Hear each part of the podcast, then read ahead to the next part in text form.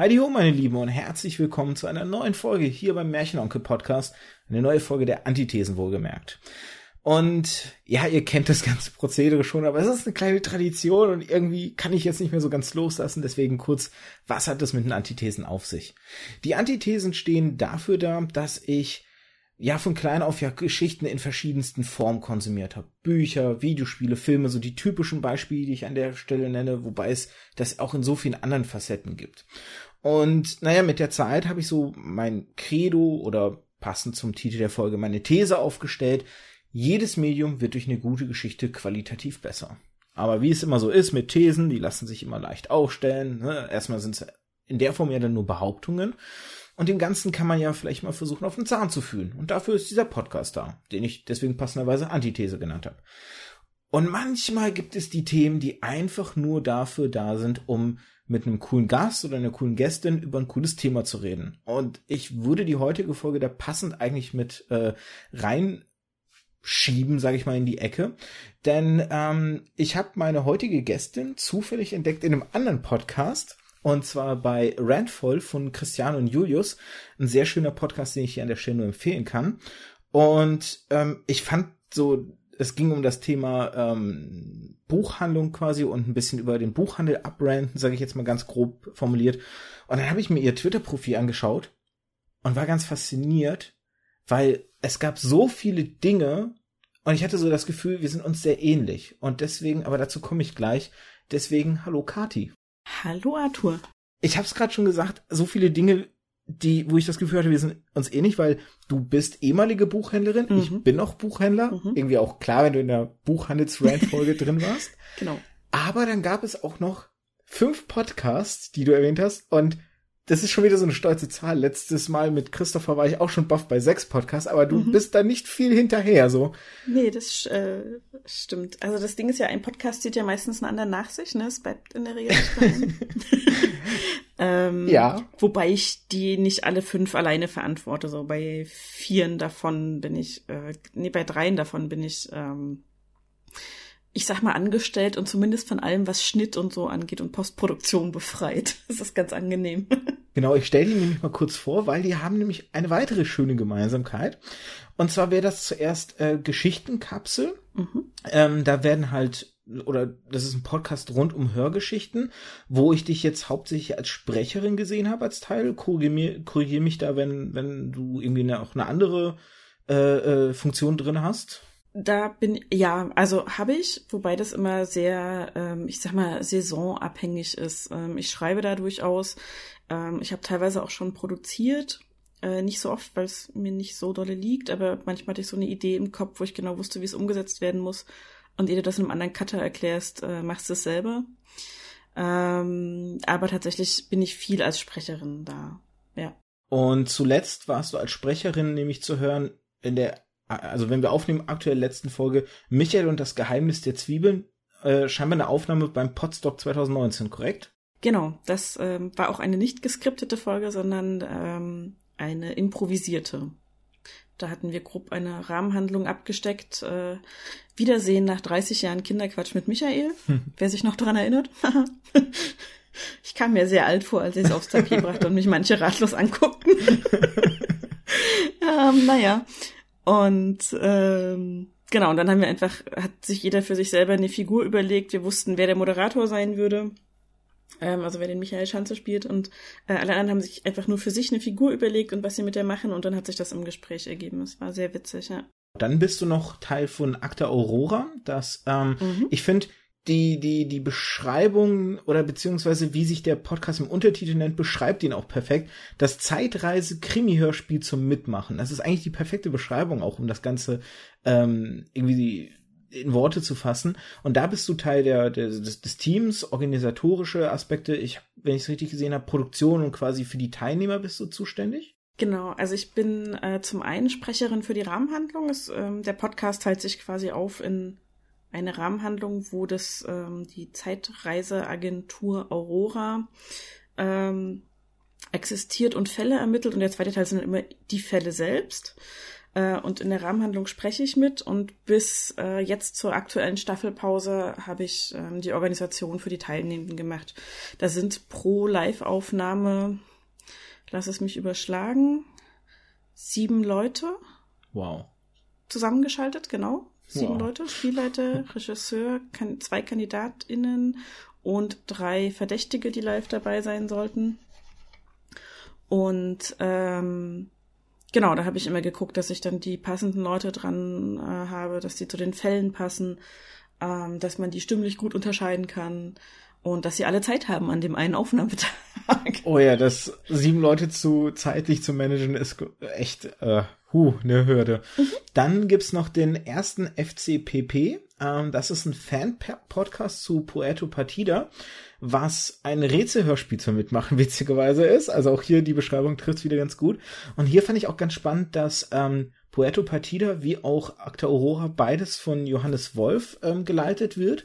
Wobei in Puerto Partida früher Lars Engemann und ähm, ich hoffe, sein Name äh, spreche, also ist jetzt richtig, Kai Daniel Du. ja, genau. Okay, weil der Nachname mich ein bisschen sonst aus dem, aus dem Konzept geworfen hat. Die waren beide äh, Autoren früher für Puerto Partida. Und das sind wiederum diejenigen, die hinter äh, den Geschichtenkapseln stecken, sage ich jetzt mal. So die Erfinder quasi dieses Podcasts. Ja. Ist ja so, so, so, so eine kleine podcast Alles Vetternwirtschaft. genau. genau.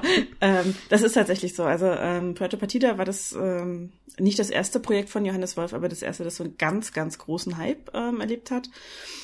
Ich bin da, da drauf gestoßen auf Puerto Partida tatsächlich, weil ich in der Geschichtenkapsel war. Ähm, also Kai und Lars hatten die damals gegründet und ich glaube, zwei, drei Monate nach Gründung bin ich als Sprecherin dazu gestoßen. Die hatten über Twitter einfach gefragt, wer Bock hat und ich hatte Bock und ähm, habe dann gesagt, ja, hier und haben sich total gefreut, weil halt, naja, die Podcast-Szene ist halt doch sehr männlich dominiert, sage ich mal. Und ähm, in den Geschichten und Hörstücken, die sie dann vertont haben, waren aber doch ein paar Frauenrollen drin. Und dann war es ganz gut, dass es auch ähm, weibliche Stimmen gab in der Kapsel. Und äh, genau, und über die beiden habe ich dann erst Puerto Partida entdeckt. Das lief dann schon anderthalb Staffeln, glaube ich. Hab dann da auch mitgemacht, ähm, also sprich war da mal Kandidatin und hab's auch geschafft, yeah, hab gewonnen. Ähm, und hab äh, auf dem allerersten Podstock, auf dem ich überhaupt war, den Johannes persönlich kennengelernt und die Becky, mit der ich diesen ersten FCPP zusammen gemacht habe. Ähm, weil wir beide so große Fans waren. Wir haben dann halt direkt auf dem ersten Podstock, wo ich war, zusammengesessen und Verschwörungstheorien gewälzt. Ähm, welche Figur jetzt was macht und wie sich welcher Handlungsstrang entwickelt. Da war so eine gewisse chronologische Erzählung drin und ähm, dann haben wir irgendwann gesagt, wir müssen da mal einen Fan-Podcast machen. Dann haben wir das gemacht. Jetzt hast du ein schönes Stichwort direkt gegeben, Verschwörungstheorien, weil da kommen wir eigentlich schon zu deinem nächsten Podcast wieder. Schläfst du schon? Ähm, ein Podcast über Verschwörungstheorien und verrückte Gedankenspiele, wobei es eher darum geht, ähm, du hast uns mir so im Vorgespräch erklärt, die Verschwörungstheorien ähm, auf so eine lustige Ebene als, als spaßiges Konstrukt zurückzuerobern, dass man die halt nicht nur so als etwas Ernstes sieht und Leute leider wirklich dran glauben, sondern dass man sich ein bisschen auch drüber lustig macht, eher so ein bisschen auf positive Art und Weise. Du hast so das Beispiel genannt, warum verschwinden die Socken immer in der Waschmaschine so mäßig. Ähm, das heißt, ihr erfindet Verschwörungstheorien dort und die sind halt wirklich mit Absicht auch ein bisschen überdreht und überzeichnet, um eben den Humoraspekt hervorzuheben.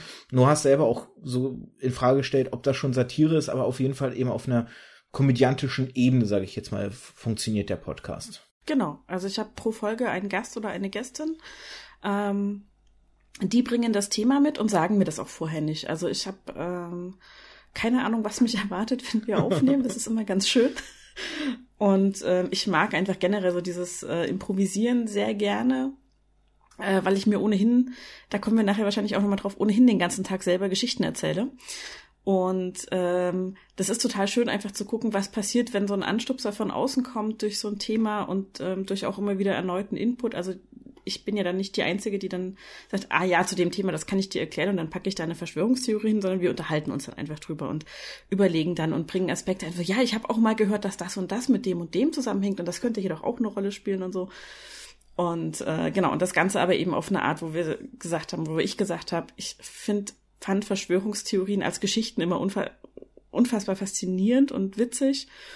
Und ähm, möchte die halt gerne wieder so ein Stück weit positiv und humorvoll belegt wissen und nicht immer so dieses ähm, ernst genommen, ja, Chemtrails sind böse und wir sind alle nur bei der bei der Bundesrepublik Angestellte, wir haben ja einen Personalausweis mhm. und sind wir also Personal und so. Ich denke so, also ich, ich finde es A sehr schlimm, dass Menschen tatsächlich sowas glauben. Ich habe mal einen sehr spannenden Bericht darüber gesehen, warum sie das tun. Das würde jetzt hier aber zu weit führen und ähm, habe gedacht, okay, dann will ich halt einfach mal mhm. was machen, was zeigt, wie absurd das eigentlich ist, wie diese Theorien funktionieren, wie sie gestrickt sind, indem ich es nachmache und überspitze. So und ähm, ja, es macht sehr viel Spaß. Das kann ich mir vorstellen. Und dann gibt's noch den letzten Podcast, ähm, also in der Aufzählung der letzte jetzt, Nerd, Nerd, Nerd, mhm. ähm, der nerdige Nerdcast, wie er euch beschreibt. Und ähm, da besprecht ihr halt Filme, Serien, Comics, Cartoons, Animes, Kaijus oder um es kurz zu sagen, einfach nerdigen Stuff, wo ich mich auch sehr heimisch drin wiederfühle, weil ähm, ich mich selbst immer stolz als Nerd bezeichne. Und das ist so, das sind so die fünf Podcasts. Und was könnten die wohl alle gemeinsam haben? Irgendwie Geschichten halt, ne? Mhm. Jetzt verrate ich dir noch tatsächlich, mir ist gerade eingefallen, ich habe auch sechs Podcasts. Der oh. eine passte aber nicht mehr in die Twitter-Bio rein. Ah. Ähm, und der passt auch zum Thema. Jetzt bin ich ähm, gespannt. Ja, äh, der heißt Personal Buchführung, weil ich ähm, immer wieder, nachdem ich äh, drei Podcasts hatte, haben Leute gesagt so, ja, das wäre so cool, wenn du mal einen Personal Podcast machst und so und ich würde das voll gerne hören und ich dachte mir so, ja, komm jetzt so viel aufregen, das passiert bei mir auch nicht. Ähm, Im Zweifelsfall rante ich über die Kundschaft im Laden oder so. ähm, und dann habe ich äh, mit einer Freundin zweimal ähm, für ihren Podcast Bücherfolgen aufgenommen. Ähm, also sie hat auch einen Bücherbesprechungspodcast mhm. und sie hat dann halt auch immer gesagt, du musst unbedingt einen Bücherpodcast machen. Da ich gesagt, okay, dann machen wir vielleicht eine Mischung aus Personal Podcast und Bücherpodcast. Und ich wollte nicht äh, den Neuerscheinungen hinterherrennen mit so einem Bücherpodcast, weil das hätte mich unter Druck gesetzt und da habe ich keine Lust drauf gehabt. Ja. Deswegen habe ich gesagt, okay, ich mache einen Personal Podcast, in dem ich die Leute an meinem Bücherregal entlang führe und von den Büchern erzähle, die da drin stehen und warum sie da drin stehen und nicht aussortiert wurden und warum sie mir wichtig sind und in welchen Lebensphasen ich sie, also welche Geschichten ich mit den Geschichten in den Büchern verbinde. Es ist wunderbar. Es ist, es zieht sich so ein roter Faden durch und ja. ich meine, als ich diese ganzen Podcasts gesehen habe, äh, es war für mich sofort klar, okay, du musst sie einladen, du musst sie bei dir einladen, weil ich hatte das Gefühl, ich meine, ich spreche immer davon, dass das Geschichten für mich so einen so einen wichtigen und krassen Stellenwert haben. Und ich habe auch ganz ehrlich, muss ich tatsächlich sagen, in den letzten Jahren immer mehr das Gefühl bekommen, dass ich da irgendwie so das Unnormale bin und dass ich eher rausfalle, weil wenn man sich jetzt, da wären wir eigentlich schon fast so beim ersten Punkt irgendwie, wenn man sich zum Beispiel Filme anschaut, habe ich das Gefühl, dass das Erzählen von Geschichten in den Filmen gar nicht mehr so der, der wichtige Aspekt ist, sondern es nur noch um den Bombast geht und so. Und ich habe mich so gefragt, gibt es da draußen nicht noch andere Leute, denen Geschichten irgendwie so wertvoll sind? Und dann habe ich, wie gesagt, dich und dein Twitter-Profil gefunden. Ich habe gedacht, ja, endlich, da ist jemand. genau, ja, und jetzt bin ich hier. Guck. Genau. Und nee, das Thema ja. ist ja so ein bisschen auch allgemein gehalten. Ähm, ich, ich, wie gesagt, habe ja immer so ein bisschen diese Frage, die die Folge ja irgendwie in den Rahmen fasst. Und heute ist so ein bisschen, welche Bedeutung haben Geschichten und eben auch Geschichten für einen persönlich. Und ich habe es ja gerade schon eingeleitet, für mich halt eben sehr hohen Stellenwert. Ich vermute halt für dich auch, mhm. wie gesagt, anhand dieser Podcasts und dieser rote Faden, oder? Ja, auf jeden Fall. Ähm, das ist tatsächlich, also es ist immer ähm, eine sehr spannende Frage. Ähm, einmal, wenn man sie allgemein betrachtet, welche Bedeutung haben Geschichten generell für Menschen auf einer persönlichen Ebene? Und dann natürlich, wenn man es auf der ganz persönlichen Ebene, also welche Bedeutung haben sie für mich ähm, betrachtet? Also wenn ich dann jetzt hier so ganz ehrlich plaudere. ähm, das ist ähm, auf jeden Fall so, dass Geschichten für mich immer viel bedeutet haben. Also ich war von klein auf ähm, ein großer Fan von Büchern. Ähm, ich habe neulich, als wir, also neulich ist jetzt auch schon wieder ein bisschen über ein Jahr her, ähm, sind wir umgezogen, ähm, komplett von einer Stadt in die andere.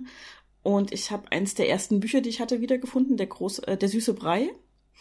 Ähm, klassisches Märchen im großen Pappbilderbuchformat. Und ich habe mich tierisch gefreut, als ich das mal wieder in den Fingern hatte und so. Und eigentlich begleiten mich Geschichten von klein auf. Was ein bisschen vielleicht die Schuld meiner Eltern ist, die beide Deutschlehrer sind. Oh. ja, aber ich bin trotzdem groß geworden. Das hat alles ganz gut geklappt.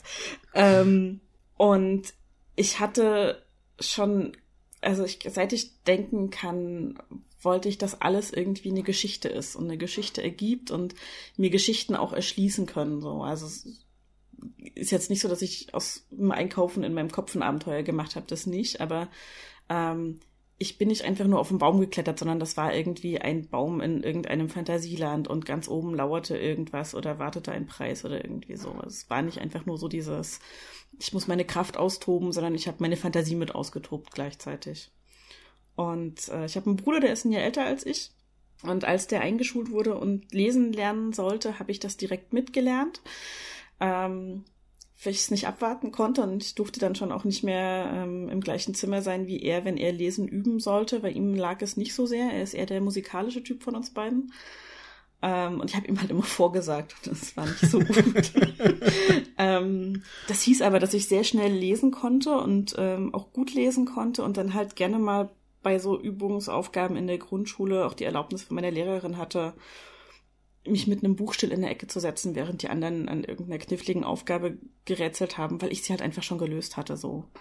Ne, also irgendwie was lesen oder was schreiben oder irgendwie so, das fiel mir unwahrscheinlich leicht. Und ich habe dann ähm, schnell rausgefunden, dass Sachtexte nicht das Richtige für mich sind, äh, weil ich mit den Was ist was Büchern meines Bruders nichts anfangen konnte. Sondern ich brauchte wirklich so die Geschichten.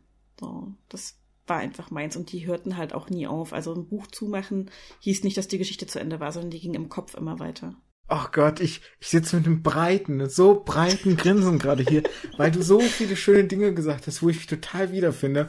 Und ich, okay, ich versuche sie jetzt alle irgendwie aufzugreifen, ähm, mhm. was so ein bisschen jetzt nach Jonglieren aussieht. Aber gut, ähm, der erste Aspekt, das mit den, das Geschichten in, in der Welt sich vorstellen, das habe ich total genauso erlebt. Für mich war die, die normale Welt immer viel zu langweilig, weil irgendwie war die ja schon entdeckt und da gab es irgendwie nichts Spannendes und, und die, die ähm, Fernsehserien und Videospiele waren viel, viel spannender als unser langweiliger Alltag. Das war schon im Kindesalter für mich so. Und da war ich wirklich auch so krass als Kind halt drauf, dass zum Beispiel, wenn wir, wir meine Oma wohnte 300 Kilometer, also die, die Mutter meines Vaters wohnte so 300 Kilometer entfernt von uns. Und dann sind wir immer mal, weiß nicht, so zweimal im Monat irgendwie zu ihr gefahren oder einmal im Monat.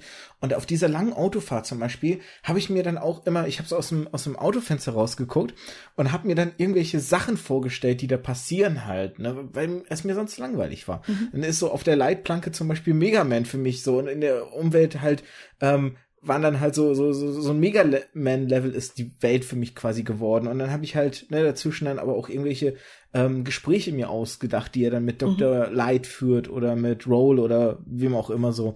Und die ganze Welt war für mich für mich eher wie so ein Geschichtenbuch. Und als Kind habe ich dann irgendwann auch so ein bisschen entwickelt die Angewohnheit, ähm, Selbstgespräche zu führen, weil ich dann quasi in meinem Kopf ähm, verschiedene Rollen eingenommen habe und dann irgendwie, mhm, ähm, mhm. was witzig ist, weil heute mache ich Pen-Paper-Rollenspiel, wo, wo das genau wieder vorkommt. ja. Aber dann mache ich es halt zu Hause am, äh, in, einem, in einem geschlossenen Bereich und nicht in der Öffentlichkeit, wo ich dann irgendwie so komisch brabbeln war. Und meine Mutter und äh, ja, viele werden jetzt so ein bisschen ein Problem haben, natürlich, wie sie es mir da kommuniziert haben, aber man muss ein bisschen auch bedenken, welche Zeit das war. Ähm, deswegen nehme ich sie nicht krumm. Aber meine Mutter hat zum Beispiel dann ähm, mir das versucht abzugewöhnen, weil das natürlich ein bisschen so in der Gesellschaft oder in der Allgemeinheit immer ein bisschen komisch vorkommt, wenn der kleine achtjährige Steppke da irgendwie mit sich selber rumbrabbelt halt. Ne? Und hat dann zum Beispiel, wenn wir, ich, ich erinnere mich noch so an ein prägendes Erlebnis, wir haben mal einen Mann getroffen, der halt wirklich da vor sich hin Selbstgespräche geführt hat. Vielleicht hatte er eine psychische Störung, man, wir wissen es nicht, keine Ahnung. Aber ähm, sie meint, sie deutete auf ihn und meinte, siehst du, so dahin führt das, wenn du damit nicht aufhörst, so halt. Und dann habe ich zum Beispiel, also ich habe dann aufgehört, in der Öffentlichkeit das zu machen. Mhm. Aber für mich in meinem Zimmer habe ich halt weitergemacht. So, mhm. ich habe dann halt verstanden, okay, ähm, in der Gesell so in der Öffentlichkeit ist das vielleicht ein bisschen komisch, aber das heißt ja nicht für mich, dass es das was Schlimmes ist oder dass ich damit aufhören muss. So. Und habe dann eben auch so ne, in meinem Hirn dann weiter die Geschichten rumgesponnen.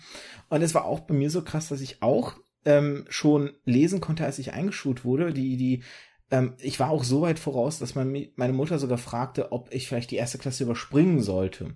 Aber sie hatte ein bisschen Angst, dass ich dann vielleicht freundschaftstechnisch den Anschluss nicht finde, weil mhm. ich bin mit sechs eingeschult worden und es gibt ja immer so, mit sechs oder sieben wird man eingeschult. Ähm, und ähm, meine Mitschüler waren damals die meisten schon sieben, als sie eingeschult wurden. Mhm. Und sie meinte dann so, nee, nee, wenn er jetzt die Klasse überspringt, sind die anderen eher acht, dann ist er noch weiter hinter ihnen alterstechnisch. Ich will das nicht, einfach damit er besser so in, ins Gefüge passt.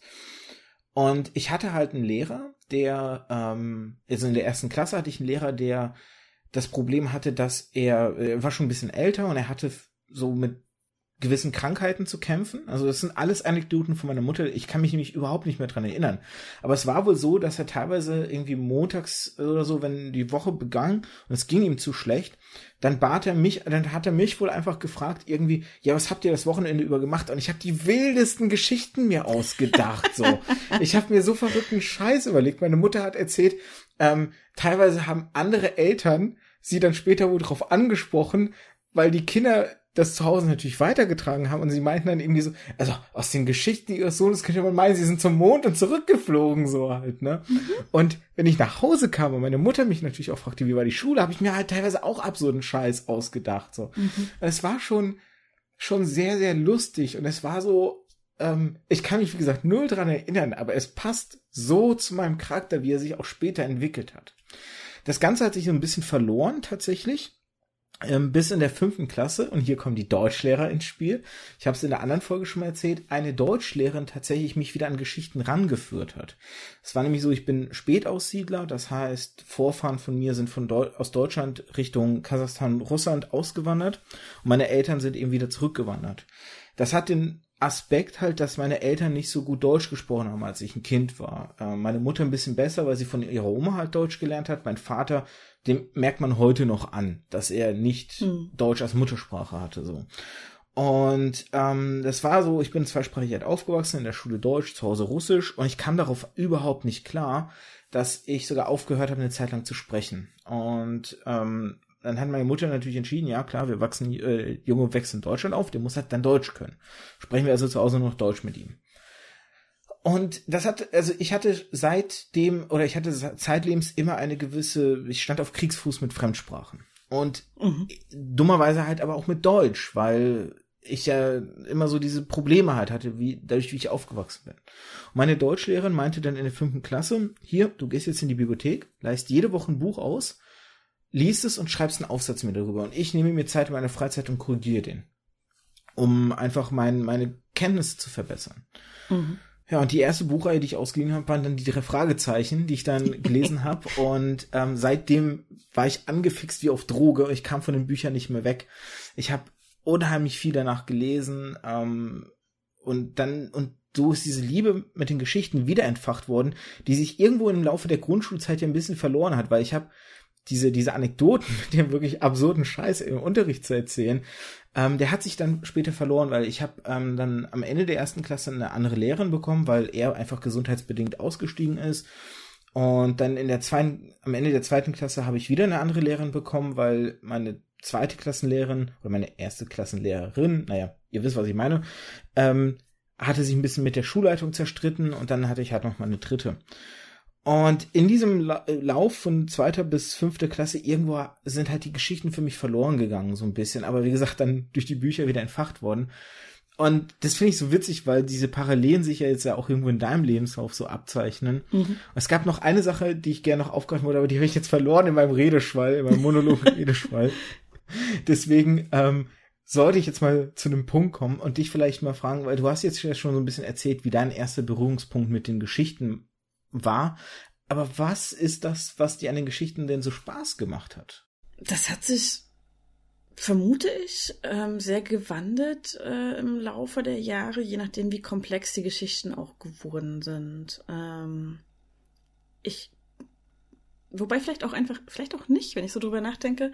Ähm, ich glaube, dass zum einen Geschichten für mich immer eine Inspirationsquelle beziehungsweise auch ein Beweis dafür waren, was möglich ist. So, also ähm, wenn es in einer Geschichte steht, dann kann es auch möglich sein. Also wenn Leute etwas in einer Geschichte schaffen, dann ist es auch möglich, es im richtigen Leben zu schaffen. Mhm. So.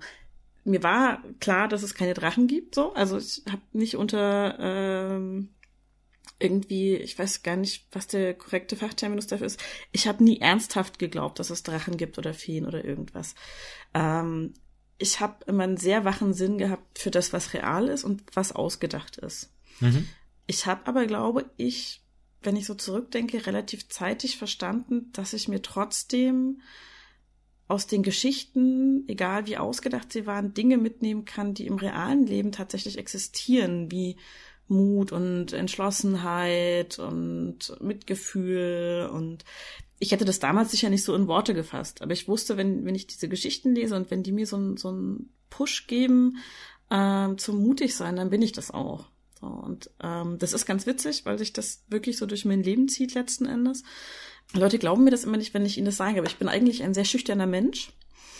Ähm, man merkt mir das nur nicht an. Was total absurd klingt, wenn man sagt, so, das merkt man doch, ob jemand schüchtern ist oder nicht, weil dann redet er nicht mit Leuten und so. Und das stimmt halt nicht. So, ich habe aber eben gelernt, mit dieser Schüchternheit trotz allem umzugehen und mich nicht in einem Schneckenhaus zu verkriechen.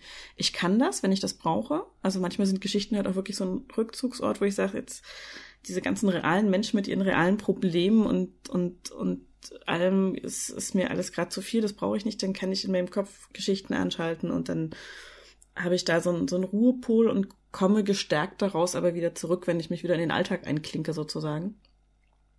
Ähm, und ich glaube, das ist das, was ich schon von klein auf aus Geschichten mitgenommen habe, dass ich gesagt habe, so ich kann mir die besten Aspekte meiner Lieblingsfiguren in diesen Geschichten raussuchen. So, ich werde nicht fliegen können, ähm, ich werde nicht Pferde hochheben können. Ich, keine Ahnung.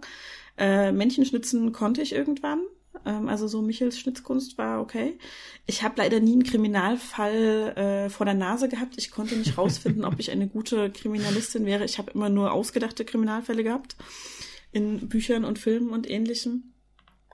Aber ich konnte mir trotzdem ähm, immer diese Sachen mitnehmen, so dieses ähm, ich konnte mir abgucken, wie, wie man vorlaut ist oder wie man mit der Faust auf den Tisch haut, wenn es nötig ist oder wie man ähm, Menschen, die selber verschlossen sind, eine Tür öffnet, um mit ihnen Freundschaft zu schließen. So. Ähm, und das auf so einer ganz, ganz niedrigen Basis, also sehr, also ähm, so eine ganz niedrige Zugangsschwelle einfach so. Also nichts, was ich, was ich aktiv hätte erfassen oder wiedergeben können. so. Und es hat halt einfach ähm, gleichzeitig ergänzt, was mein Kopf sich so ausgedacht hat. Also wenn du mich fragen würdest, was waren zuerst da die Geschichten in den Büchern oder die Geschichten in meinem Kopf, ich könnte dir keine Antwort drauf geben. Das ist so die Henne- und Ei-Frage wahrscheinlich bei mir. Ähm, weil ich immer das Gefühl hatte, ähm, da kommt noch was Witziges dazu, was man recht spät rausgefunden hat erst, ähm, dass die Dinge nicht immer nur das sind, was sie augenscheinlich darstellen, so egal in der realen Welt. Mhm. Und was ich meine, was man später erst rausgefunden hat, ist, ich habe ein gestörtes dreidimensionales Sehen. Okay. Äh, das heißt, ich sehe manche Sachen gar nicht dreidimensional, beziehungsweise nur, wenn ich aus einem bestimmten Blickwinkel drauf gucke. Oh, okay. Ich habe tatsächlich einen Knick in der Pupille. das ist nicht nur ein dummes Sprichwort, das ist tatsächlich so. Okay. Ähm, Mhm. Und das führt dazu, dass ich gerade so im Dämmerlicht ähm, nachts, wenn irgendwie nur noch so ein kleines Licht irgendwo brannte oder so, habe ich manchmal Sachen nicht wiedererkannt. Oh. So, weil gerade in so diffusem Licht das Dreidimensionale verschwindet. Und dann nahmen Dinge, die eigentlich bekannt waren, eine neue Form an und waren was anderes. Und ich kann mich nicht erinnern, dass ich davor Angst gehabt hätte, weil mir gleichzeitig klar war, hier kann gar kein Monster sein. Ein Monster ist was, was aus der Fantasiewelt kommt. Aber wenn hier ein Monster das wäre. Das wäre sonst jetzt meine Frage mhm. gewesen, ob du, ob das irgendwie, weil ich weiß, wie ich im Dunkeln zum, zum kleinen, absoluten Schisser werde. Mhm. Und ich glaube, ich wäre mit der Eigenschaft, ich wäre wahnsinnig geworden als Kind. also keine Ahnung, ich, aber ich fand's, also für mich war halt, wie gesagt, klar, ich muss keine Angst davor haben. Es sind alles Dinge, die vorher schon in meinem Zimmer waren, tagsüber. Ähm, es kann nirgendwoher ein Monster kommen. Ähm, aber der Kopf hat, hat einmal das Wort Monster quasi gehört und alles abgespult, was ihm irgendwie dazu in den Sinn kam, was er irgendwie damit verbinden mhm, konnte. Und mhm. dann hatte ich eine Monstergeschichte im Kopf. Und das, das war so ein, ähm, ja, so ein fortlaufender Film einfach im Kopf. So, also alles konnte irgendwie Anstoß sein, um sich was auszudenken. Und ich habe tatsächlich wie du ähm, auch Dialoge im Kopf geführt. Also es ist jetzt nicht so, dass ich nur so Actionsequenzen oder so mir vorgestellt habe und Abenteuer und äh, ich war eher so ein Bildfangkind. Ich habe auch stundenlang Figuren einfach nur miteinander reden lassen in meinem Kopf. oder mit mir reden lassen, weil ich war ja selber oft auch ein sehr aktiver Teil in den Geschichten, die mein Kopf ja, mir erzählt ja, hat. ja, ja. ähm, ich, also, wenn du dir die klassische Literatur anguckst, so Robin Hood und äh, Huckleberry Finn und sowas, ich tauche da überall auf, zumindest in den Varianten, die in meinem Kopf stattfinden. So, ich bin immer Teil dieser Geschichten geworden. So, ich bin in diese Welten eingetaucht und ich habe dann, also, wenn ich damals alles hätte aufschreiben können und wollen, was ich mir zusätzlich an Robin Hood Abenteuern ausgedacht hätte, das wären mehr Bände als die drei Fragezeichen haben. so, er war so mein großer Held als Kind. Das war ziemlich cool. Ähm, und ich war aber immer mit dabei natürlich, ne? Ist ja klar. So, hat er nicht ohne mich erlebt. Mm -mm. Ähm, und das ist, glaube ich, so ein, so ein Aspekt, das war zum einen eine Bereicherung, wenn ich keine, keine Beschäftigung hatte. Ähm, es gibt dieses Zitat von Astrid Lindgren, dann braucht man auch einfach Zeit, um nur so da zu sitzen. Ähm, ich krieg's im Wortlaut nicht mehr hin, aber so dieses, Kinder müssen halt auch mal sich langweilen dürfen, weil Langweil Langeweile die Kreativität anstößt. Oh ja. Und das ist so. Also ich bin, was Handarbeiten angeht, nicht besonders begabt. Ähm, ich kann mittlerweile recht gut nähen, aber so Stricken oder sowas, diese, diese klassischen Sachen, die Mädchen sonst früher in der Schule oder im Kindergarten schon beigebracht bekommen haben, Häkeln, irgendwas, war ich nie so der Typ für. Ist auch okay.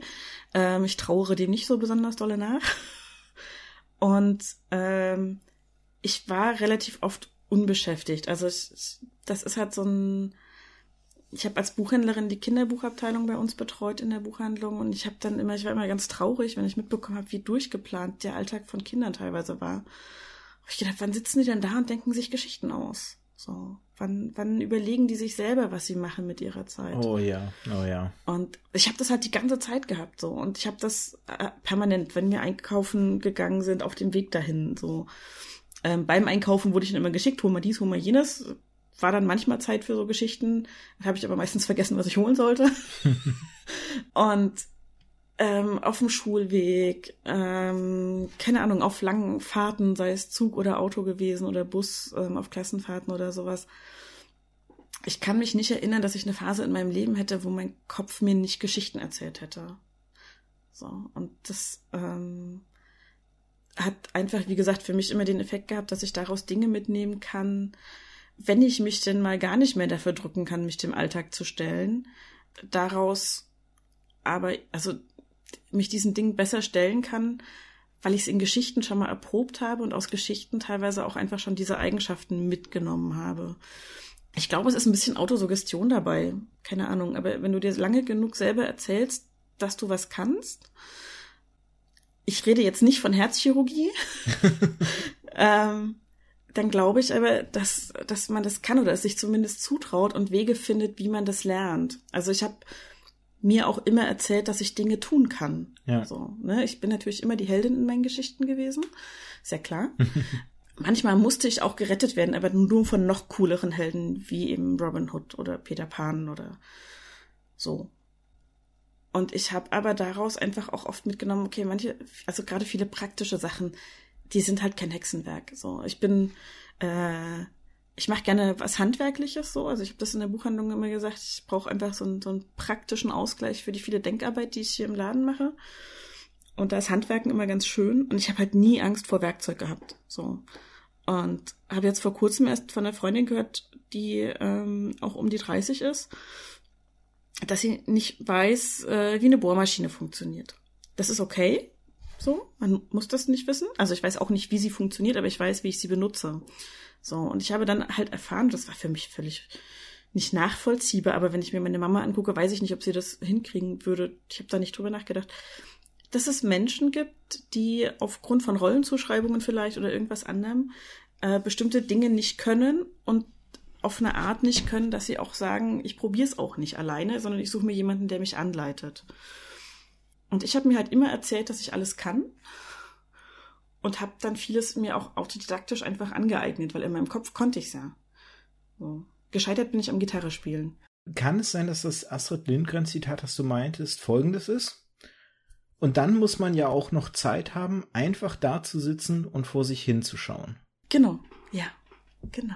Dann habe ich nämlich mal schnell nebenbei rausgesucht. Hervorragend. Ja, also ich kann dir, oh, ich kann dir nur beipflichten. Du, äh, so viele Sachen, die du auch gesagt hast. Auch hier wieder, ähm, wo ich mich wiedergefunden habe, mit dem Schüchtern zum Beispiel. Ich bin tatsächlich auch, als, also gerade sehr stark als Kind, heute auch teilweise noch eigentlich ein sehr schüchterner Mensch ähm, heutzutage habe ich es hauptsächlich nur noch, wenn ich in neue Gruppen irgendwie dazukomme mhm. und noch niemanden dort kenne. Dann brauche ich immer eine gewisse Zeit, um warm zu werden. Danach bin ich aber wie ein Wasserfall und ich glaube, das hat man heute besonders auch schön in der Folge gemerkt, wieder mal. Ich bin so ein Mensch, ich kann dann plappern ohne Ende und es gibt Freunde von mir, die nehmen das auch so ein bisschen auf den Arm halt auch. Ähm, alles freundschaftlich, spielerisch, nichts was wirklich Schlimmes, aber ähm, da bin ich halt auch so ein Mensch, ich kann dann auch reden ohne Punkt und Komma. Und ähm, ich habe jetzt auch äh, mich erinnert, was mir vorhin noch äh, äh, entfallen war. Darauf will ich gleich kommen. Ich will nämlich noch das mit dem Handwerklich ansprechen. Ich bin tatsächlich so ein Mensch.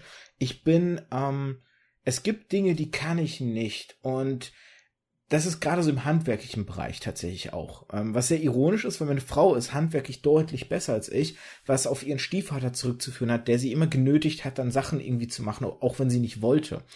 Und jetzt haben wir halt ein Haus gekauft und sanieren das. Und dann musst du gezwungenermaßen teilweise Sachen machen, weil wir haben nicht das Geld für alles Handwerker zu engagieren. Und man ist dann teilweise auch echt überrascht, was man plötzlich alles kann, wenn man es auch mal einfach nur ausprobiert und sich dran war. Mhm. Deswegen finde ich es auch so faszinierend, dass du diesen Aspekt, also ich kenne diesen Aspekt ganz gut, aber dass du den nie hattest, weil du dir so selbstsicher gesagt hast, du kannst die Sachen einfach, dass, dass du es dann hingekriegt hast. Weil das ist, glaube ich, eine wirklich wertvolle Eigenschaft, ähm, die, die, wenn man sie halt nicht mitkriegt als Kind, hinterher ganz schwer hat, sie zu erlernen halt. Mhm. Und was, was mir jetzt eingefallen ist, was ich dann jetzt noch abschließend jetzt, um in die nächste Frage auch hinzuleiten, ähm, du hast vorhin mal so erwähnt, für dich haben Geschichten nicht geendet, wenn, der, wenn du das Buch zugemacht hast. Das ist auch etwas, was für mich absolut wahr ist, weil bei mir war es immer so, wenn ein Videospiel geendet ist irgendwann, die Welt hat für mich nicht aufgehört zu existieren, nur weil diese eine Geschichte zu Ende erzählt war. Oder wenn das Buch dann eben fertig war, war die Welt ja deswegen nicht weg. Für mich hat die Welt irgendwo noch da draußen existiert.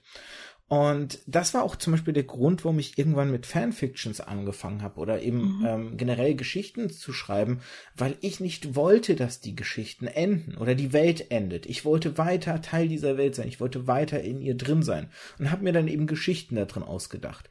Hattest du das in deiner Biografie irgendwann auch so, dass du die Geschichten ausgedacht und niedergeschrieben, vielleicht sogar niedergeschrieben hast, weil du einfach nicht wolltest, dass die Geschichten oder die Welten enden? Jein. Ähm, ich habe sehr zeitig angefangen, Geschichten zu schreiben und habe das auch äh, ziemlich durchgezogen bis heute. Also ich habe immer mal so mittlerweile als Erwachsene längere Phasen, wo ich nicht schreibe. Ähm, habe aber fast immer ein oder zwei Ideen im Kopf, mit denen ich irgendwie was machen will zum Niederschreiben. Ich habe allerdings kann ich mich erinnern, glaube ich, nie Fanfiction geschrieben. Ich habe mir Fanfiction-Geschichten ausgedacht, aber im Gespräch mit einer Freundin zu Akte X, wir waren damals große Akte X-Fans, ich stehe dazu. Ähm, ich glaube, Akte X ist so ein riesiges Fandom, da muss man sich ja. nicht für schämen. Genau. Und ich habe, also ich habe tatsächlich, glaube ich, damals nach Fanfiction zu Akte X gesucht. Ähm, habe das dann aber schnell äh, für mich abgelehnt äh, zu lesen, vor allem nicht auszudenken, weil ich war fünfte bis siebte Klasse ungefähr, als wir das sehr intensiv geguckt haben, die Freundin und ich. Ähm, und die Fanfiction, die ich gefunden hatte, war definitiv 18 plus. ähm, da hatte ich nicht so richtig Bock drauf, glaube ich, damals. Und ich bin, ähm, ihr habt diese schöne, ich habe die gehört, eure Folge über Fanfiction, die habt ihr zu dritt aufgenommen. Ja, wobei es jetzt noch mal eine zweite gab mit ähm, Lea Kaib, ähm, weil die erste ist ja so ein bisschen aus meinen ersten Testläufen 2015 genau. mit Fanfictions. Ja. Dann gibt's jetzt noch die zweite mit Lea Kalb. Die kann ich da auch nur empfehlen. Ja, die habe ich noch nicht gehört tatsächlich. Ähm, aber da ist so ein Aspekt drin gewesen. Ähm, es ist unfassbar anstrengend, wenn du es wirklich aufschreiben willst, eine Geschichte in einer Welt zu verorten, die sich jemand anders ausgedacht hat, wo du nicht alle Regeln selber in der Hand hast. Ähm, und sich das im Dialog auszudenken und sich gegenseitig zu erzählen, ist das eine. Damit hatte ich kein Problem, aber ich hätte es mich mm, ich hätte es nicht aufschreiben wollen. So. Und ich habe beim Schreiben ähm, auch relativ schnell gemerkt, ich denke mir dann da aber auch lieber eigene Sachen aus. Also ich entwerfe eigene Welten, ähm, eigene Figuren. Wenn ich schreibe, benutze, also ich schreibe keine Fanfiction, ich benutze keine Figuren, die ich bewusst von irgendwo entlehnt habe. Ich möchte nicht äh, ausschließen, dass es nicht Ähnlichkeiten zu bereits existierenden fiktionalen Charakteren gibt. Ähm, das ist aber auch einfach, glaube ich, mittlerweile der Menge an Geschichten geschuldet, die ich konsumiert habe. Da ist, glaube ich, kaum noch ein Charakterzug dabei, der nicht schon mal irgendwie eine Figur zu eigen war, die ich gelesen oder in einem Film gesehen habe oder so. Ähm, von daher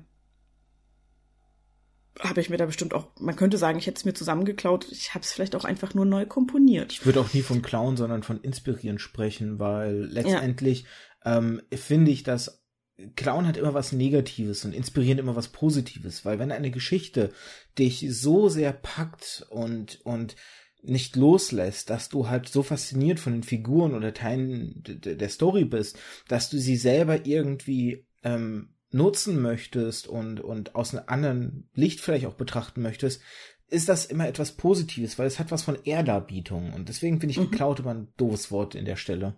Absolut, stimme ich dir zu. Hast du recht. Aber es ist tatsächlich so, also ähm, Fanfiction habe ich eher wirklich in Form dieser Geschichten in meinem Kopf. Mhm. So, also ne, wenn ich Robin Hood Geschichten mir ausgedacht habe oder sowas, die hätte ich aber nie aufgeschrieben. So auch vielleicht aus so einem schon sehr zeitig entwickelten, relativ diffusen Gefühl, dass es irgendwie schon deshalb nicht funktioniert, weil egal wie sehr wir uns interpretatorisch über ein Werk einig sind oder eine Figur, der Robin Hood, den ich in den Büchern gelesen habe, ist mein Robin Hood und der ist ein anderer als deiner. Ja. ja. Deiner wird nie die Aspekte haben, die meiner hat, und meiner wird nie die Aspekte haben, die deiner hat an vielen Stellen. Es wird sicher Überschneidungen geben und sie werden sicher als Robin Hoods erkennbar sein, ähm, aber es sind zwei völlig verschiedene Figuren trotz allem. Und ähm, ich glaube, dafür hatte ich schon sehr zeitig, ein, wenn auch nicht klar formuliertes Gefühl, so dass diese, dass alle Dinge, die ich wahrnehme, für jemand anders automatisch anders sind, weil dieser andere ein anderer ist. So. Ziemlich spannender Gedanke. Ja, oder? Ja, also von der Seite habe ich es nie gesehen. Das finde ich gerade krass faszinierend, weil ähm, das ist so gerade so, so ein Stups in eine Richtung, ähm, wo ich die Dinge halt nie gesehen habe. Wobei es ja eigentlich logisch ist, weil das ist ja auch vielleicht ein bisschen das Problem von ähm, Filmadaption, weil man letztendlich versucht natürlich so den, den größten Konsens einer Figur dann mhm. in, in eine filmische Adaption zu packen und dann findest du aber genau diese Elemente, die in deiner Vorstellung nicht passen. Oft sind es ja eben die visuellen Aspekte, mhm. ne, dass du sagst, ja, aber so sieht mein Robin Hood, bleiben wir bei dem Beispiel nicht aus halt, ne? Mhm. Und dann kommt der Unmut und der Konflikt dadurch eben oft mhm. auch zustande, ne? Genau. Und es ist halt auch leider oft so, gerade bei diesen ähm, Blockbuster-Geschichten, ähm, ich habe kein Problem damit, wenn ein Film gedreht wird über einen Robin Hood, der nicht mein Robin Hood ist, solange ich sehe, das ist der persönliche Robin Hood von jemand anders und versucht nicht ein Robin Hood für alle zu sein. Verstehst du, was ich meine? Ich glaube schon, ja. Also ich habe bei Blockbustern halt so dieses, wie du schon sagtest, es ist so der, der kleinste gemeinsame Nenner für alle und der muss möglichst Mainstream-tauglich sein und deswegen schleifen wir alles ab, was irgendwie individuell ist. Wo ich aber sage, aber ich, ich erfahre viel mehr über den Drehbuchschreiber, die Drehbuchschreiberin, Regisseur, Regisseurin, die Darstellenden einer Figur, wenn diese Figur ähm, aus einer individuellen Idee heraus entsprungen ist und nicht ähm, versucht, so, so nur die Basics zu bedienen und die aber möglichst klar gezeichnet. Darf ich da ein Blockbuster-Beispiel ranziehen, um zu fragen, ob ich da deinen Gedanken hingehend mhm. verstanden habe? Ähm, die Marvel-Filme tatsächlich, weil man hat ja schon Geschichten, die auf die Comics basieren, aber es sind immer noch so weit Abwandlungen drin, dass man merkt, okay, das ist aber eine eigene Interpretation, eine eigene Sicht der Geschichte eben. Wenn dann eben ein Chris Hemsworth seinen Thor halt spielt oder ein Robert Downey Jr. seinen Iron Man halt spielt. ähm, man hat die Ähnlichkeiten, man sieht die Überschneidung zu dem Grundwerk, aber man sieht auch gleichzeitig, wie wurde hier interpretiert die Figur. Ja, ähm, bei Iron Man gehe ich ab dem ersten Film, glaube ich, mit, wobei ich äh, bei beiden die Comicvorlagen nicht kenne, muss ich sagen. Ähm, von Iron Man kenne ich die ältere Trickserie. 80er, ich weiß es gar nicht genau. Da habe ich ein paar Folgen gesehen. Mhm. Thor kannte ich tatsächlich nur dem Namen nach und eher so aus der Edda als aus Comics. und ähm, bei Thor finde ich tatsächlich den ersten Film, äh, da, also je mehr ich gesehen habe von Thor, äh, desto weniger gefällt er mir im ersten Film, weil ich da genau das Problem habe. Der entspricht so bestimmten Stereotypen Vorstellungen dieser Figur und bedient die. Und er kriegt erst so ein bisschen Tiefe ähm, in The Dark Kingdom, heißt er, glaube ich. Ähm, und noch mal ein bisschen mehr Konflikte mit in äh, dem dritten Torfilm, Thor Ragnarok. Ähm, Robert Downey Jr. hat es ziemlich gut geschafft, äh, Iron Man seine eigene, seinen eigenen Stempel aufzudrücken. Ähm, ich schätze Chris Hemsworth sehr. Ich gucke den auch immer gerne an. Mhm. Muss ich auch mal sagen. Ne?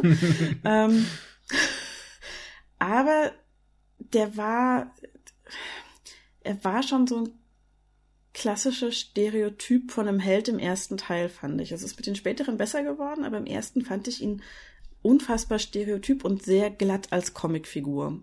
Also er hat so Dinge mitgebracht, die erwarte ich von einer verfilmten Comicfigur.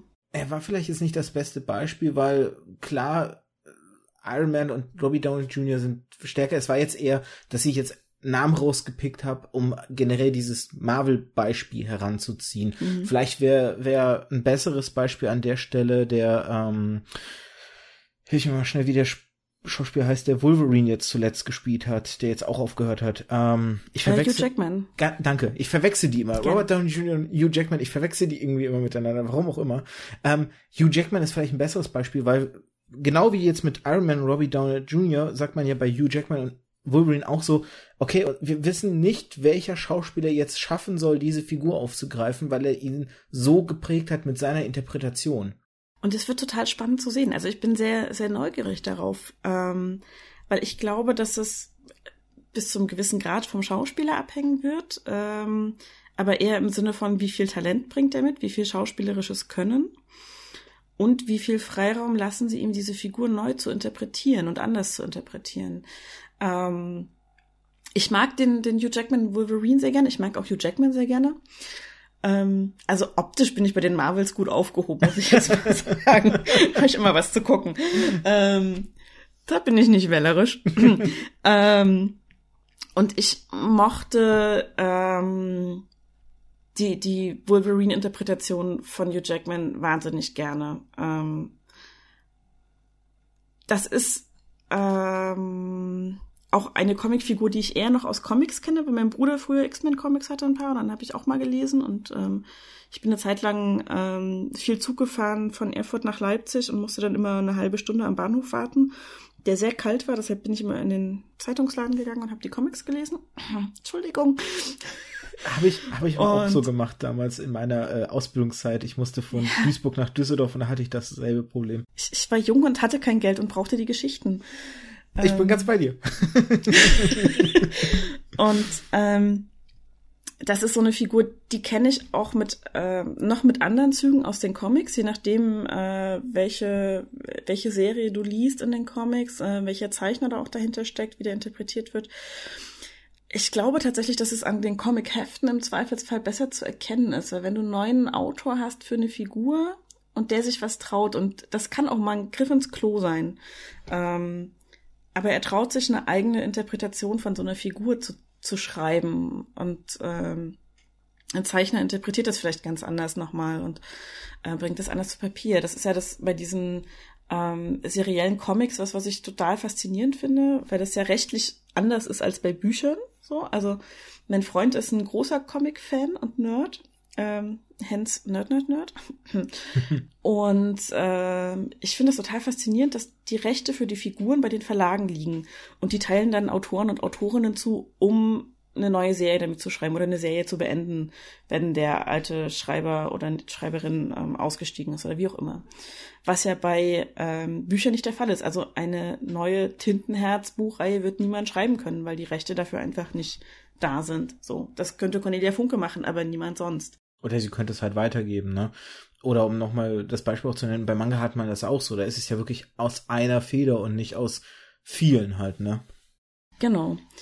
Und die Tatsache aber eben, dass ähm, es im Comic-Universum diese vielen Figuren gibt, die man mehr oder weniger frei schreiben kann, wenn man denn von den Verlagen dafür angeheuert wird, führt halt auch dazu, dass es schon sehr viele verschiedene Figuren gemacht haben. Deswegen wird bei Comics ja, werden ja diese ganzen Silver Age und Golden Age und hast du nicht gesehen, auch aufgerufen. Ja, ja. Ähm, die, die Dinge in Events unterteilt, ähm, die Zeitlinien auseinander dividiert, ähm, wie oft da manche Leute schon gestorben und wieder auferstanden sind in Comics ähm, und einfach sehr unterschiedlich sind. Ähm, das funktioniert halt nur, wenn dann jeder auch so seine Prise ähm, seine Prise von individueller Sichtweise auf die Figur mit reinbringt. Und das ist halt so ein Aspekt, der mich bei Fanfiction halt auch so ein bisschen, glaube ich, vom Lesen abhält. Ähm, weil ich habe für so eine Figur ja schon ähm, also diese Figur ist ja in meinem Kopf schon noch viel lebendiger als im originalen Medium, sei es jetzt Buch oder Film. So, weil ich meine eigenen Sachen hinzuspinne. Ich habe kein Bedürfnis da, die Interpretation von jemand anderem noch kennenzulernen. So, also im Rahmen von Fanfiction. Ähm, deshalb lese ich dann auch lieber über neue Charaktere so. Also ich habe bis heute nicht, obwohl ich die Harry Potter Bücher äh, sehr mag, äh, dieses, ähm, ja, den achten Band in Anführungszeichen, habe ich bisher nicht gelesen. So. The ja, Cursed Child heißt es, ne? Ja. Genau, soweit man es auch lesen kann, weil es ist ja eigentlich ein Theaterstück und wenn man auch mal ins achte Buch, also ganz viele Fans damals bei uns in der Buchhandlung waren auch eher irritiert davon, weil wenn man es aufschlägt, mhm. ist es wirklich ein Theaterstück und so als solches niedergeschrieben. Mhm. Das kennt man ja vielleicht so aus dem Deutschunterricht und hat damit auch so negative Assoziationen und dann waren viele so, wenn sie es aufgeschlagen haben, so, das ist ja wie ein mhm. Theaterstück hier aufgeschrieben. So, mhm. das ist ja auch nochmal so ein Aspekt. Ähm, wenn ich da kurz reingrätschen darf, du hast mir so einen kleinen Mindblowing-Effekt gerade verpasst, weil ähm, deine Betrachtung von Comics und den, den verschiedenen Zeichnern und Autoren, ähm, der hat jetzt für mich tatsächlich eine neue Sicht auf das Thema eröffnet, weil für mich war es immer so ein, ich glaube, da bin ich so ein bisschen klassisch geprägt eben durch Bücher, durch Filme oder durch Videospiele oder durch, durch Manga, die wirklich eine, eine, eine, ein Mastermind dahinter haben und nicht das Zepter immer mal wieder weiterreichen. Und für mich war es dann immer so, dass es eben die eine Wahrheit, wie die Figur zu sein hat, eine stringente mhm. Charakterisierung sozusagen gab. Und ähm, ich deswegen bei den Comics dann immer auch, wenn dann immer wieder die Reboots kamen ne, und so alles, ähm, die verschiedenen Adaptionen. Mir war schon klar, dass das natürlich verschiedene Adaptionen sind und so. Aber ich hatte immer ein bisschen mich auch dran gestört und dran gerieben, wenn gewisse Charakterzüge rausgefallen sind, wenn es irgendwie nicht gepasst hat, weil ich dann gesagt habe, aber, aber so ist doch Batman nicht oder so ist Spider-Man doch nicht, mhm. ne? oder es passt doch jetzt mhm. nicht. Und es aber mal zu betrachten, als das sind eigentlich alles nur Interpretationen und es gibt nicht diesen einen diesen einen Konsens. Das war jetzt gerade schon so ein bisschen, weil irgendwie ist es ja einem klar, aber es mal so formuliert zu kriegen und so von jemand anderem gesagt zu kriegen, hat schon so ein bisschen kurz Bumm in meinem Kopf gemacht. Und ähm, um nochmal die Marvel-Filme ranzuziehen, im Grunde haben wir ja jetzt auch angekündigt, diese erste Zepterübergabe, die erste mhm. Betrachtung einer Neuinterpretation. Ähm, ich spiele hier auch wieder an Tor oder auf Tor ein, mhm. weil es ist ja jetzt bekannt gegeben, dass Natalie Portman, die ja vorher die, ah, ich weiß jetzt gerade wieder nicht, wie ihre Figur im, im Film heißt. Äh, ähm, Jane Foster. Danke, Jane Foster, genau. Ähm, das ist ja in den Comics tatsächlich so passiert, dass Jane Foster eine gewisse mhm. Zeit lang Mjolnir geführt hat und zum weiblichen Tor wurde. Das wird jetzt in den Film aufgegriffen und da wird es auch spannend, weil da haben wir das erste Mal wirklich einer einer richtigen Neuinterpretation weil obwohl, nein, eigentlich das erste Mal auch nicht so richtig, weil es gab ja auch die, die drei Adaptionen jetzt von Spider-Man schon. Mhm. Aber hier ist es eher in, in einer fortlaufenden Geschichte und ich glaube, dafür ist es das erste Mal. Sagen wir es vielleicht auf der Ebene. Ja. Ähm, da bin ich auch sehr gespannt drauf, wie sie das umsetzen. Ähm, das habe ich auch erst vor relativ kurzer Zeit erfahren, ähm, dass äh, Thor nicht immer der gleiche Tor ist, sondern dass es ja wie so ein weitergegebenes Kostüm mehr oder weniger ist, inklusive all der Kräfte, die dazugehören und Hammer und hast du nicht gesehen. Man muss würdig sein. Ja. Und äh, ich bin sehr gespannt drauf, wie sie es umsetzen werden. Ähm, Freue mich auf die Filme. Und ja, das ist der Punkt. Also es ist, ähm, also manchmal ist es so ein bisschen ähm, spiegelt halt auch einen gesellschaftlichen Wandel wieder, ähm, dass eine Zeit lang sehr viele weibliche Legacy-Figuren nennt man das, also die von männlichen etablierten Superhelden nicht in einem biologischen Sinne abstammen, sondern in einem geistigen Sinne, sprich Batgirl und Batwoman zu Batman, Supergirl zu Superman. Ähm, tatsächlich weiß ich nicht genau, wie sich das bei Thor verhält, weil es da ja wirklich eine aktive Übergabe dieser, dieser Rolle gibt. Mhm. Ähm, also auch in den Comics. Ähm, ob das als Legacy-Charakter geführt wird oder nicht. Ähm, es gibt eine weibliche Green Lantern, die ein Legacy-Charakter ist und sowas. Also es gibt, ähm, mir fällt spontan immer nur ähm, Wonder Woman ein als weibliche Superheldin, die nicht von einem männlichen Superhelden abstammt. So. Es gibt, glaube ich, noch ein paar mehr. Ich bin halt bei den Comics nicht so ganz dolle bewandert. Da müsste ja, ich, ich bin äh, aber auch jetzt fragen. schon am überlegen und am Schwimmen. Also selbst bei Captain Marvel hast du mhm. so, dass erste Iteration ja männlich waren tatsächlich. Mhm. Genau. Puh. Also so ja. auf Anhieb wird's auch für mich gerade echt hart. Da was. Genau, da gibt's, es gibt ein paar neuere wie Squirrel Girl und so, die sind aber auch, wie gesagt, relativ neu. Ja, ähm, ja. Und da, das, da, da zeigt sich so ein bisschen immer ein Wandel ähm, in der Gesellschaft, ähm, wann denn so ein bisschen Feminismus wenigstens ausgebrochen ist. Wir reden hier jetzt noch nicht von großem Feminismus, ähm, aber wann einfach klar war, okay, wir müssen auch weibliche Figuren, äh, die nicht immer nur die, die Geretteten sind, in die Comics reinbringen, ähm, weil, oh, Frauen lesen auch Comics. Hm, überraschend. Wobei das in Filmen ja tatsächlich schon eher Einzug gefunden hat, weil ich denke, wenn ich jetzt so an alte Filme denke, fallen mir mehr weibliche ähm, Hauptrollen ein, die die starke Position eingenommen haben. Ich muss da eben an Trinity aus Matrix denken. Ich muss da an mhm. ähm, an ähm, Sigourney Weaver in Alien denken. Ich weiß jetzt gerade ihr Ripley, äh, an Ripley zum Beispiel halt. Ne, da finden sich eher Beispiele tatsächlich. Aber in den Comics, äh, also mhm. Mhm. Ja, ist spannend. Und das ist halt so ein bisschen was, ähm, was ich mittlerweile merke, also wo sich mein, mein Geschichtenkonsum auch ein bisschen gewandelt hat, ähm, dass ich ähm, tatsächlich genauer gucke, okay, wie, wie funktionieren die Frauenfiguren in Büchern oder in Filmen? Wie sind die angelegt? Ähm, was, was machen die und was kann ich von denen noch mitnehmen so? Ja. Ähm, weil ich habe mir natürlich mittlerweile viel angeeignet, ähm, weil ich, wie gesagt, halt von klein auf mir selber erzähle, was ich alles kann. ähm, und so ein bisschen unter den Tisch fallen lasse, was ich alles nicht kann. Hallo Steuererklärung. ähm, es gibt jetzt aber auch nicht wirklich Vorbildfiguren weibliche, die Steuererklärung machen in Büchern. Ich glaube auch keine männlichen nicht so wahnsinnig viele. Ich glaube, daran hat niemand Spaß. Ja, das ist, glaube ich, das Problem. ähm, Wenn ich da kurz einhaken darf, ja. ich würde nämlich gerne noch auf, auf einen wichtigen frühen Aspekt äh, kurz zu sprechen kommen, weil du ja auch darüber gesprochen hast, dass die, die Geschichten, die du dir ausdenkst, eher in deinem Kopf stattfinden. Ähm, ich wollte mal wissen, wie es dir geht, weil ich habe das Problem gehabt, ähm, ich habe immer so viele Geschichten in meinem Kopf gehabt, so viel mir gerne ausgedacht, dass mir Schreiben immer viel zu langsam vorkam. Ich, ich wollte die ja alle aus meinem Kopf raus haben. Ich wollte die gerne mit anderen teilen, aber sie niederschreiben war zu langsam. Ich war dann immer ein bisschen neidisch auf meinen Cousin, der echt gut zeichnen konnte und aus dem Talent nie was gemacht hat. Ich habe mir immer so eine Maschine gewünscht, mit dem ich ihm das Zeichentalent absaugen konnte, um es mir zu geben bis mir irgendwann klar wurde, selbst Zeichnen dauert ja eine ganze Weile. Ich habe unterschätzt, oh, ja. wie, wie Zeichnen auch als als künstlerischer Aufwand, welcher dahinter steckt. Und dann habe ich, war mir auch klar, okay, auch Zeichnen ist im Grunde zu langsam. Und ich wünsche mir manchmal tatsächlich, ich weiß, es gibt so erste Prototypen, erste Programme, die das machen, irgendwie so ein Programm, dass ich einfach dem Programm eine Geschichte erzähle und es wandelt es direkt in Text halt um. Mhm. Da kam es dir auch, also wolltest du deine Geschichten auch irgendwie loswerden, und es kam dir aber alles zu langsam als Medium vor, sage ich jetzt mal. Mhm.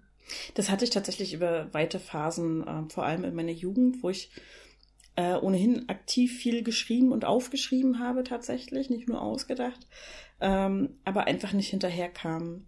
Ähm, und ich war da sehr lange sehr frustriert drüber. Ich habe auch, oh ja. manchmal denke ich mir immer noch so, ähm, manche Sachen könnte ich einfach sprachlich gar nicht wiedergeben. Ähm, und auch nicht in, einem, in, einem, in einer stillen Zeichnung. Tatsächlich habe ich das Zeichnen auch angefangen vor einer Weile und bin recht zufrieden damit. Ähm, aber manchmal denke ich mir so, es wäre einfach so schön, wenn ich die Bilder aus meinem Kopf in, in Bilder auf Zelluloid verwandeln könnte, einfach direkt. Ah, ja. Ähm, weil es bestimmte, ich sag mal, Kamerafahrten sind oder die Art, wie sich Licht verändert. Das sind Dinge, die kann ich nicht auf einem statischen Bild darstellen. So, egal wie gut meine Zeichenskills irgendwann mal werden mögen. Das, eine Veränderung kann ich in einem statischen Ding nicht darstellen. Und gerade wenn diese Veränderung mit, mit Farben, mit Licht, mit Perspektive zu tun hat, ist es auch mit Sprache sehr schwierig. Und ähm, das ist einfach so ein Ding, wo ich manchmal denke, so, boah, ich würde so gerne einfach nur meine Gedanken wie Dumbledore in so ein Denkarium packen und dann wandelt das jemand in den Film um. Kannst du dir vorstellen, dass das irgendwann technisch vielleicht sogar möglich wäre? Das wäre äh, ja eigentlich ziemlich geil, weil, sag ich mal, die Kreativität dann ja auch noch mal einen ganz anderen Schub kriegt, behaupte ich jetzt einfach mal, oder? Ja, es würde auch viele Menschen sehr arbeitslos machen. das hat aber leider technischer ja, Errungenschaft immer das, mit sich das gebracht. Ist, das ist immer so. Ähm, das ist jetzt die Frage, auf welcher Ebene du fragst, ob ich es mir vorstellen kann. Vorstellen kann ich mir prinzipiell alles. Ähm, ein Hoch auf die Fantasie kann ich es mir realistisch vorstellen. Äh, nicht in einem, in einer Spanne, die ich noch erleben werde, glaube ich. Ja, das befürchte ich auch. Ähm, weil da einfach ähm, unser Gehirn noch zu wenig erforscht ist und es, ähm, glaube ich, technisch einfach unfassbar schwierig wird, diese Gehirnströme, die ja, das sind ja keine richtigen Bilder. Also es ist ja nicht so, dass hm. irgendwo in unserem Kopf ein kleiner Projektor sitzt und irgendwo Bilder hin projiziert, sondern es sind ja elektrische Impulse, ja. die ähm, Erinnerungen neu zusammensetzen und dann Fantasiebilder draus machen, letzten Endes. Jetzt mal so ganz basic ausgedrückt. Ähm. Und ähm, dazu müssten, glaube ich, alle Gehirnareale extrem gut erforscht sein. Es müssten von dem betreffenden Gehirn wie so eine Art Karten angelegt sein. Wo sind welche Erinnerungen gespeichert? Das heißt, welche Teile welcher Erinnerung werden auch abgerufen, wenn diese Dinge hin. Also ich kann mir ja zum Beispiel ganz vereinfacht vorgesagt äh, gesagt ähm, eine Sonne vorstellen, die die Farbe von äh, von einem Meer hat. So. Ich habe natürlich nie eine Sonne gesehen, die blau ist. So. Ähm, oder, oder Meergrün oder wie auch immer. Ähm, mein Kopf ist aber in der Lage, das zusammenzufügen aus Erinnerungen an die Farbe von Meer und die Form und Leuchtkraft von Sonne. Das heißt aber, er ruft spezifische Teilaspekte äh, von Erinnerungen ab, während er das tut. Und das müsstest du extrem gut kartografieren und abrufen können, wenn du diese Impulse, die durch mein Gehirn rasen, während ich mir das vorstelle, äh, tatsächlich in ein bildgebendes Verfahren umsetzen wolltest, das genau dieses Bild projiziert. Ja.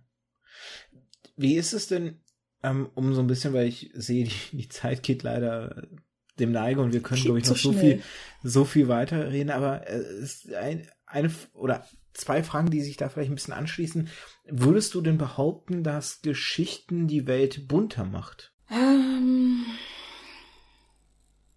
jein. Mhm. Ich glaube, die Welt ist sehr bunt. Ich glaube, Geschichten führen dazu, dass wir das besser wahrnehmen können. Ähm, weil das ist noch ein Aspekt von Geschichten, auf den ich noch gar nicht zu sprechen gekommen bin, den sie aber für mich sehr stark haben. Es gibt einen Buchtitel von äh, Joan Didion, ähm, Wir erzählen uns Geschichten, um zu überleben. Und der sagt für mich unfassbar viel darüber aus, wie ich Geschichten wahrnehme. Ähm, weil auch die Dinge, die wir einander erzählen, sind ja letzten Endes Geschichten. Also wir geben Erlebnissen, die wir hatten, ja eine bestimmte Narrative. Wir setzen ja an einem bestimmten Punkt an. Wenn ich dir von meinem, äh, keine Ahnung, davon erzähle, wie ich mir als Kind beim Skifahren im Stadtpark den Arm gebrochen habe, fange ich nicht bei meiner Geburt an. So.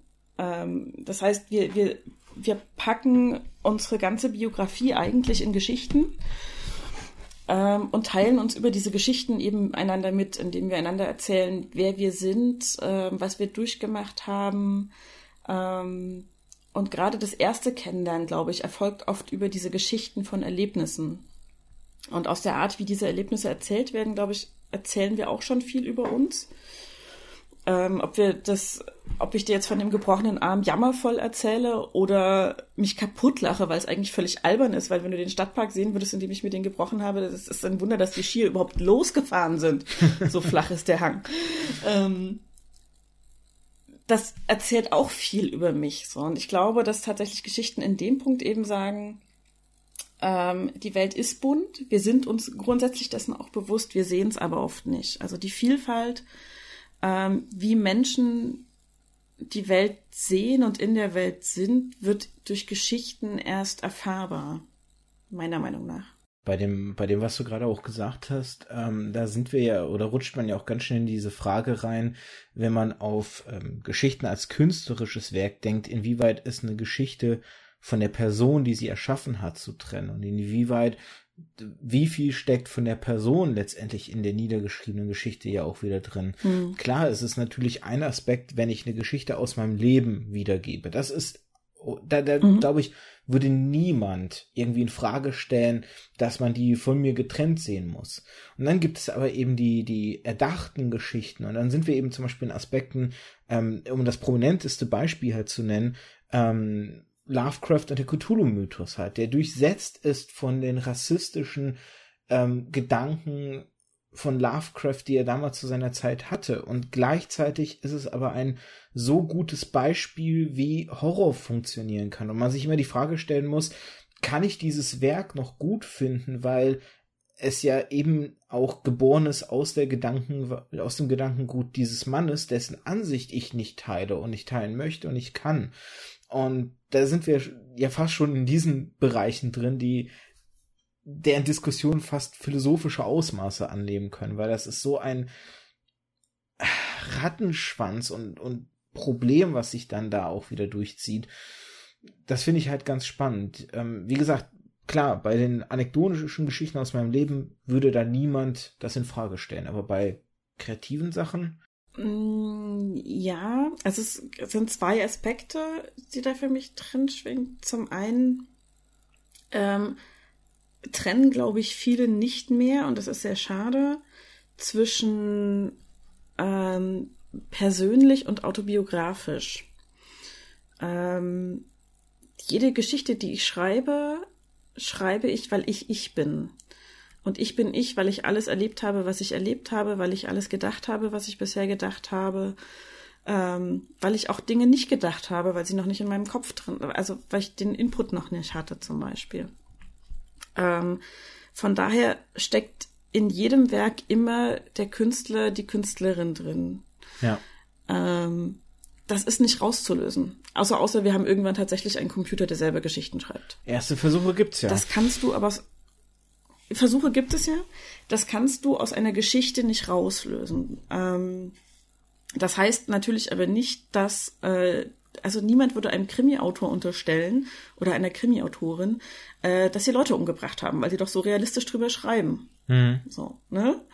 Ähm, also vielleicht würden das manche tun, je nachdem, wie realistisch sie drüber schreiben. ähm, und vielleicht haben manche das auch getan, das will ich gar nicht ausschließen. Puh. Aber ähm, der Punkt ist, die Art, wie sie drüber schreiben, sagt was über die Person aus. Und die Art, wie Filme gedreht werden, sagt was über den Regisseur aus, der sie dreht. Ähm, von daher kann ich sowas grundsätzlich aus einem Werk nicht rausnehmen. Ähm, die andere Sache ist dann die, heißt das, wenn ich äh, einen Künstler wie Lovecraft habe, der extrem rassistisch ist oder jemanden, der extrem sexistisch ist oder ähm, in welcher Form auch immer ähm, problematisch, kann ich dessen Werk nicht mehr konzipieren. Ähm, ich denke, das kann man trotzdem. Ich denke, man kann die sogar genießen. Man sollte halt nur, also das ist meine Variante, ich versuche mir halt trotz allem bewusst zu sein, wie problematisch die Erschaffenden dieses Werkes sind. So. Also ich bin jetzt zum Beispiel, ähm, Tarantino ist gerade so ein Beispiel, der ja durchaus einer von denen war, die ähm, zu denen gehören, die möglich gemacht haben, was Weinstein ähm, abgezogen hat, Harvey Weinstein, ähm, die darüber Bescheid wussten und nicht eingegriffen haben, sondern eben eher nochmal Gelegenheiten geschaffen haben, möglicherweise. Die äh, Tarantino hat die Darstellerin an seinen Sets äh, alles andere als gut behandelt. Ja. Ähm, und ich kann dann für mich halt sagen, also mich interessiert sein neuer Film auch einfach nicht, weil er einfach nur weiße Männer im Hollywood der Zeit abfeiert, als Sexismus noch äh, gesellschaftstauglich war. Ähm, das interessiert mich thematisch einfach nicht, es tut mir leid. Mhm. Ähm, aber selbst wenn es ein Film wäre, der mich inhaltlich interessieren würde und ich sagen würde, okay, ich bin aber trotz allem angetan von der Art, wie Tarantino cineastisch an Dinge herangeht. Ich würde nicht ins Kino gehen für den Film. Ich würde vielleicht warten, bis ich ihn mir auf DVD in der Bücherei ausleihen kann, würde ihn gucken, würde ihn mit meinem Freund gucken vielleicht sogar, wenn er mitgucken will und mit ihm mich drüber austauschen. Ich würde es aber nicht an die große Glocke hängen. So. Ja. Weil ich sage, ich muss so jemandem keine Bühne bieten. Ich muss sein Werk nicht finanzieren und ihn nicht finanzieren. Ähm, ja, ich weiß, auch wenn man Sachen aus der Bücherei ausleiht, äh, gehen Gelder an diejenigen, die das Werk erschaffen haben. Ähm, aber weit weniger, als wenn ich eine Kinokarte kaufe oder das Buch selber erwerbe oder wie auch immer. Ähm, und gegebenenfalls lasse ich, also wenn ich mich gar nicht mehr dafür interessiere, lasse ich so ein Werk halt auch ganz aus. So, ich versuche aber eben mir bewusst zu sein, was an der jeweils schaffenden Person des Werkes problematisch ist, so denn da etwas problematisch dran ist. Ja. So, und das heißt nicht, dass ich, dass ich einzelne Werke oder das auch Gesamtwerk meinetwegen nicht mehr gut finden kann. Ich sehe aber, was an der Entstehungsgeschichte oder ähnlichem problematisch ist. Ähm, und kann im Zweifelsfall, wenn ich mir dessen bewusst bin, auch viel besser in dem Werk selbst erkennen, wo da Problemstellen sind. So. Ja. Ähm. Ich glaube, das ist eine gesunde Herangehensweise. Ähm, ich denke, ich meine, kann immer sein, dass man mich bei, bei, beim Gegenteiligen erwischt und dann war es mir vielleicht nicht bewusst, aber ich denke, dass ich tatsächlich auch so immer herangegangen bin, wenn ich von einer Person wusste, die vielleicht eben ein, ein sagen, drücken wir es jetzt mal vorsichtig, aus schwierigen Background hatte halt. Ne? Also mhm. ähm, zum Beispiel mir ist jahrelang nicht klar gewesen, dass das, ähm, weil ich habe auch zum Beispiel nie einen Roman gelesen von Lovecraft. Ich habe immer nur davon gehört, mhm. wie herausragend mhm. er für den Horror war. So und ähm, weil ich meine, wenn man die Geschichten da mal liest, und inzwischen habe ich mal von einer Geschichte, habe ich eine Geschichte gelesen, und wenn man sie mal liest, es, also es springt ein förmlich an, sein, sein mhm. rassistisches Gedankengut so. Und ähm, ich habe jahrelang davon eben nicht gewusst. Und als ich dann davon erfahren habe, war es eben so, dass ich weniger gedacht habe, man muss das trennen, sondern ich habe eher gedacht, man muss es im Kontext der Zeit von damals denken. Und man muss halt daran mhm. denken, dass diese Menschen damals auf die Weise gedacht haben und vielleicht auch nicht es besser wussten. Und ich würde sogar behaupten, dass wir auch nicht frei sind von, von Fehlern. Und wahrscheinlich ist es so, dass wenn du jetzt ein Werk in, in fünf, äh, von heute in 50 oder 100 Jahren dir vielleicht anschaust, die Leute in 100 Jahren dann auch sagen, Gott, waren die rückständig mit ihrer Denkweise mhm. damals in dem und dem Aspekt, wie du es gesagt hast, weil es uns heute zum aktuellen Zeitpunkt noch nicht als problematisch erscheint, weil ja. unsere Denkweise ja auch sich immer weiterentwickelt. So. Ähm. Ich, ich habe ähm, ein ganz spannendes Beispiel dazu neulich gehört äh, in einem Podcast, ähm, wie, wie blind man für die eigenen blinden Flecke ist, sozusagen auch oft. Ähm, es gibt den wunderschönen Podcast David Tennant Does a Podcast With und dann hat er verschiedene Gäste. Ähm, David Tennant jetzt in Good Omens zu sehen gewesen als Crawley, ähm, Synchronsprecher von Dagobert Duck in der neuen DuckTales-Serie. Ähm, großartiger Schauspieler und Synchronsprecher. Ja, und für viele, und die, unter anderem, äh, wenn ich kurz das noch hm? reinschmeißen darf, die die letzte Podcast-Folge gehört haben, natürlich auch ein herausragender Doctor Who-Darsteller. Ja, wobei da gehen die Meinungen auseinander, aber das geht bei allen Doctor Who-Darstellern so. ja. ähm, und äh, er hatte Whoopi Goldberg zu Gast und hat sich mit ihr unterhalten. Das war ein sehr schönes Gespräch. Ich mochte das sehr gerne. Und dann kam er drauf ähm, und fragte sie immer, du hast ja damals äh, dich quasi selber in die Star Trek Serie geschrieben. Star Trek Next Generation. Für jene unter euch, die es nicht kennen, ich bin damit groß geworden, ich fühle mich so alt manchmal. ähm, äh, ist die mit Captain Picard, äh, Jean-Luc Picard, wo jetzt äh, eine Spin-off-Serie angekündigt ist, quasi, oder eine nachträgliche Serie. Ähm, und Whoopi Goldberg hatte die Rolle der Geinen, die so eine Art Bar auf der Enterprise betrieben hat und immer mit Rat und Tat allen zur Seite stand, die Sorgen hatten und ein bisschen mysteriös und geheimnisvoll war und so. Und äh, sie hat dann die Geschichte erzählt, wie sie zu Gene Roddenberry gegangen ist und gesagt hat, äh, hier, mein Lieber, ich, äh, also er hat sie angerufen und gesagt, ich habe gehört, du willst das machen, aber warum denn? So, du hast doch gerade so viele andere Projekte. Es war tatsächlich auf ihrer, auf äh, der ersten Hochzeit ihrer Karriere. Ähm, und sie erklärt halt Gene Roddenberry, naja, damit die Zukunft nicht nur weiß ist. So, die Zukunft ist nur weiß. Und er hat das erstmal nicht glauben können und hat dann recherchiert und hat sie wieder angerufen und hat gesagt, ich, ich hätte es nicht bemerkt, aber es gibt keine Science-Fiction-Filme oder Serien mit schwarzen Menschen. Nicht nur schwarz. Also zu der Zeit. Also generell, es sind nur weiße Menschen in diesen Serien und Filmen. Selbst asiatisch war ja eine Seltenheit. Also ich meine, mhm. ganz zu Anfang in der allerersten Enterprise-Serie gibt es ja, ähm, ich weiß jetzt gerade nicht sein, sein äh, Rollen. Zulu. Zulu, danke.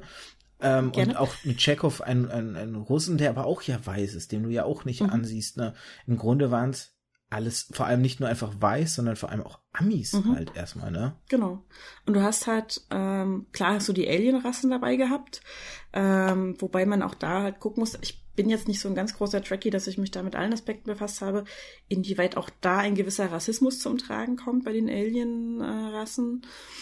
Ähm, aber tatsächlich war sie die erste schwarze Person in, in Science Fiction und ähm, es ist tatsächlich so, dass auch viele Science-Fiction-Romane es zumindest nicht aktiv benennen, ähm, wenn da schwarze Personen ähm, eine Rolle spielen. Ja. Science-Fiction ist unfassbar weiß. Und ich, es wäre mir auch nicht aufgefallen, ganz ehrlich. Es tut mir leid, es wäre mir halt nicht aufgefallen, weil ich ja repräsentiert bin. Also Frauen laufen in der Zukunft viel rum. Das ist nicht die Frage. Ja. Ähm, nicht immer in den Führungspositionen, in denen man sie manchmal gerne sehen würde, aber sie sind vorhanden. So, und als weiße Frau habe ich mich da wiedergefunden. Dass Whoopi Goldberg sich als schwarze Frau dann nicht wiedergefunden hat, kann ich total nachvollziehen, ist mir aber halt als Weiße nicht aufgefallen. Ähm, und das sind so diese blinden Flecken, auf die man gestoßen wird, ähm, wenn man Betroffenen, sage ich mal, zuhört, ähm, marginalisierten Gruppen, wo man sagt, ja, hm, okay, entweder nicht vorhanden oder schlecht repräsentiert. So, also und ähm, das ist, glaube ich, das, was ich im Moment bei Geschichten vor allem suche. So ein, so ein umfassenderes ähm, Bild von Gesellschaft, das, das verschiedenste Aspekte mit einschließt und das mir ein, ähm, einen Entwurf liefert, weil ich manchmal doch jetzt recht ratlos dastehe als mit 30erin und die Hände über dem Kopf zusammenschlage, wenn ich mir manche Wahlergebnisse angucke und wenn ich mir anschaue, was auch in der Weltpolitik passiert mitunter äh, und keine Idee habe, wie man zu einer besseren Gesellschaft kommt, also wie der Weg dahin aussieht. Und das fehlt mir halt auch ein bisschen, weil es einfach nie die Fragestellung ist, wie eine inklusive Gesellschaft für alle aussieht. So. Ja, und du hast es ja auch vorhin gesagt, dass die, die Geschichten dir ja aber dahingehend die eigentlich immer die Antworten früher geliefert haben. Ja. Und jetzt könnte man ja fast böse sagen, wenn du, wenn du diese blinden Flecken entdeckst, lassen sie dich ja so ein bisschen im Stich, weil sie dir gerade ja diese Antworten nicht bieten. Diese Antworten müssen jetzt mhm. erst entstehen. Es müssen jetzt erst die Geschichten eben erschaffen werden, die diese Antworten haben. Ja, das ist auch so. Also es ist, ähm, ist definitiv so. Ich merke auch mitunter bei mir tatsächlich so eine gewisse Lesemüdigkeit vor allem. Ähm, Filme, Serien gucke ich schon noch sehr viel, weil wir das einfach gut zu zweit machen können. Auch in der Beziehung ist äh, Dinge gucken immer einfacher als Dinge lesen. Mhm. Es geht mehr in Gemeinschaft. Ähm, und ich habe den Eindruck, dass manche Filme und Serien ähm, es da natürlich leichter haben, ähm, zu repräsentieren, einfach weil sie es optisch darstellen können. Sie müssen es nicht extra beschreiben. Ja. So. Du kannst in einem Film durch den Cast einfach Diversität reinholen. Und trotzdem, wenn du dir anguckst, wie unfassbar groß Black Panther aufgenommen wurde, ähm, es gab schwarze Superhelden in den vorherigen Filmen, die waren aber halt der Nebencast. So. Hm. Und die waren die Ausnahme. So. Die, die, die Marvel-Filme sind schon sehr weiß, muss man mal sagen, auch an der Stelle. Nicht komplett, aber sehr weiß. Und äh, nicht ohne Grund ist Black Panther einfach von vielen so abgefeiert worden. Zu Recht. Also ich muss sagen, dahin der, der erzählt keine. Entschuldigung, hm? nein, du zuerst. Ähm, der, der erzählt jetzt keine ganz neue Geschichte so, ne? Also das sind, es gibt Comics, die diese Geschichte erzählen. Es ist letzten Endes äh, die ewig gleiche Geschichte vom Helden, der mit seinen neuen Kräften ein bisschen überfordert ist, erstmal auf die Knie fällt und dann wieder aufstehen muss und dann zu seiner Kraft findet. Ähm, da, das ist so die Basic-Heldengeschichte, die du ganz oft hast. So. Ähm, von daher macht der nichts Neues, aber er erzählt es halt mal über andere Menschen als immer nur die gleichen White Dudes. So. Ich wollte eigentlich nur ergänzen, dass mir dahingehend auch nur zwei andere Superheldenfilme, die schon älteren ähm, Semesters sind, einfallen. Zum einen Spawn, ähm, wobei man bei Spawn eben sagen muss, dass der Protagonist nur am Anfang in seiner Haut, sage ich immer, zu sehen ist, weil danach geht es darum, dass er in der Hölle landet und dort eben danach ein verbranntes Gesicht hat. Danach siehst du keine Hautfarbe mehr, weil du nur noch verbrannte Narben halt siehst und oder ansonsten seine seine Spawn-Maske halt. Und der andere Film wäre Blade tatsächlich mit Wesley Snipes, mhm. der ja eben ähm, auch ein ein ähm, tatsächlich Marvel-Produkt ja ist mhm. und in die Riege der eher ernsteren Comics gehört und wo eben ein, ein dunkelhäutiger Superheld in der Form eben zu sehen ist. Eben der Dampir, ähm, der da spielt, halt Blade selbst.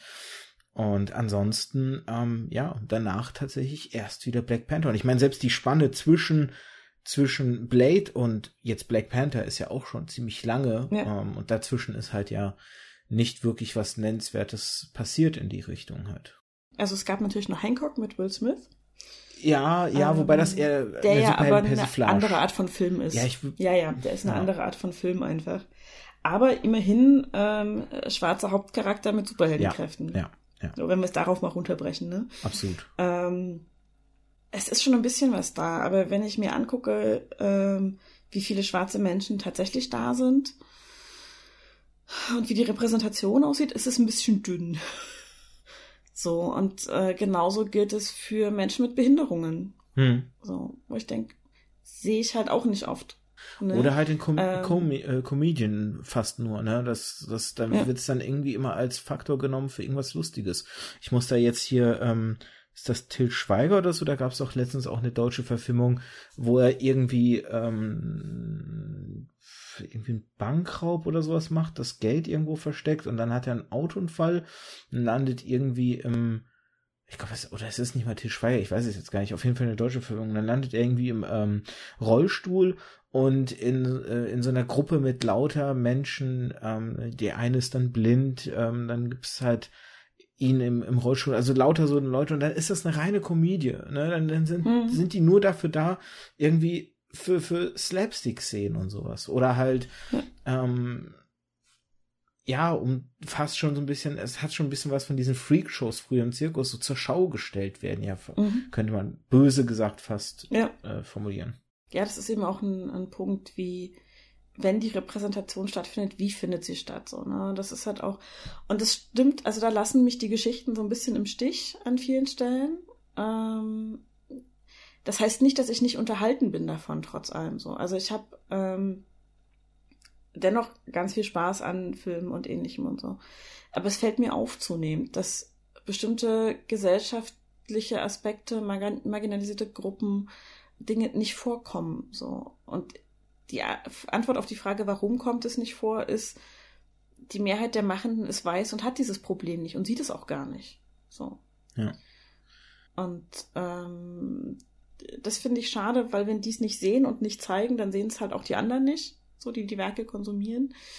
Ähm, und ja, keine Ahnung, vielleicht muss ich dann doch wieder mehr von meinen eigenen Geschichten mir erzählen und umsetzen. So. Und ich, ich will gar nicht behaupten, dass ich da perfekt bin, das bin ich ganz sicher nicht. Also ich habe da genug eigene blinde Flecken so und ähm, bin oft unsicher, wie ich mit bestimmten ähm, Aspekten von Popkultur umgehen soll, wie ich die äh, wahrnehmen sollte, wie kritisch ich die sehen darf, weil mir tatsächlich auch, und ähm, auch da muss ich dran arbeiten, oft ein, ein, Ansprechpartner aus einer marginalisierten Gruppe fehlt oder eine Ansprechpartnerin. So, ne? Also wenn ich jetzt irgendwie, äh, weiß ich nicht, diese Green Book-Film, der bei den Oscars so viel vertreten war und nach allem, was ich gehört habe, ganz furchtbar ist, weil er einfach so ein, so ein Wohlfühl, wir haben den Rassismus überwunden, Historiending darstellt. Ähm, ich habe aber keine schwarzen Personen in meinem Umfeld, die ich fragen könnte, wie die zu dem Film stehen so. Ähm, ich kann das äh, mir über soziale Netzwerke, Gott sei Dank, und über das Internet erarbeiten, dass ich sage, okay, ich möchte gerne wissen, wie ähm, von Rassismus betroffene Menschen diesen Film wahrnehmen und sehen und lesen ähm, weil weiße Menschen einfach keine Deutungshoheit darüber haben sollten, was Rassismus ist und was nicht, weil sie nicht davon betroffen sind. Gut, äh, da würde ich, da würde ich insofern einschreiten, weil ich als Spätaussiedler tatsächlich in der Schule mhm. ähm, Rassismus konfrontiert gegenüber war und ich bin niemand, dem du es halt ansiehst. Ich würde ja. dahin gehen, ein bisschen einschränkend formulieren, ähm, sagen wir mal, direkt sichtbare mhm. ähm, Problematiken, weil es gibt eben den Fall, wenn du aus einem anderen Land kommst, du sie, man er sieht es dir aber nicht an oder hast eben einen solchen Hintergrund, kannst du trotz allem dem unterworfen sein und, und betroffen sein halt. Ja. Ähm, da ist halt nur der Kontext ein anderer, weil da ist das Wissen vorausgesetzt sozusagen, dass du aus einem anderen Land kommst, dass dir die mhm. Anfeindung gegenübertritt, während wenn es halt eine rein optische Basis schon ist, ähm, du viel schneller diese Anfeindung, Anfeindung kriegst. Weil ich kann ja. noch heute, also oder gerade heute, also erlebe ich gar nicht mehr so wirklich den Rassismus. Weil, wie gesagt, man hört es mir nicht an, weil ich rede fließend perfekt Deutsch. Ich habe keine Probleme. Mhm. Man sieht es mir nicht an. Ich bin nämlich ein kleiner, dicker Junge, blond und blauäugig, also schön arisch. ähm, aber wenn man es halt weiß, Ne, es ist, es ist wirklich nur die, die, die, die, der Hintergrund, die Wurzel sozusagen. Und dann ähm, kann es trotzdem halt passieren. Und deswegen kann ich mich heute so durchs Leben, schle, schl, äh, schlawinern und schlingeln und wie auch immer, schlängeln, das Wort habe ich gesucht. Und ähm, ohne diese Anfeindung oder ohne Probleme auch daraus zu kriegen, zum Beispiel bei der Jobsuche oder sowas, ne? Mhm. Ähm, wobei da, da sehen sie es natürlich hier geboren in, in Kasachstan und sowas, da kann es dann vielleicht doch passieren. Aber ja. so komme ich relativ gut durchs Leben und ähm, deswegen halt die kleine Einschränkung, dass, dass man da vielleicht eben ähm, unterscheiden muss zwischen Rassismus, der eben schon an der optischen Basis beginnt und dem Rassismus, ja. wo ein gewisses Wissen vorausgesetzt wird. Nee, gebe ich dir auf jeden Fall recht. Ähm, äh, das ist richtig. Das ist übrigens auch ein, ähm, ein Aspekt von Geschichten, auf den ich noch kommen wollte, eigentlich tatsächlich, und habe ich es wieder vergessen, weil wir so schön reden die ganze Zeit. ähm, ich fand das nämlich total spannend, dass du gesagt hast, du hast ähm, Wurzeln in Kasachstan beziehungsweise Russland.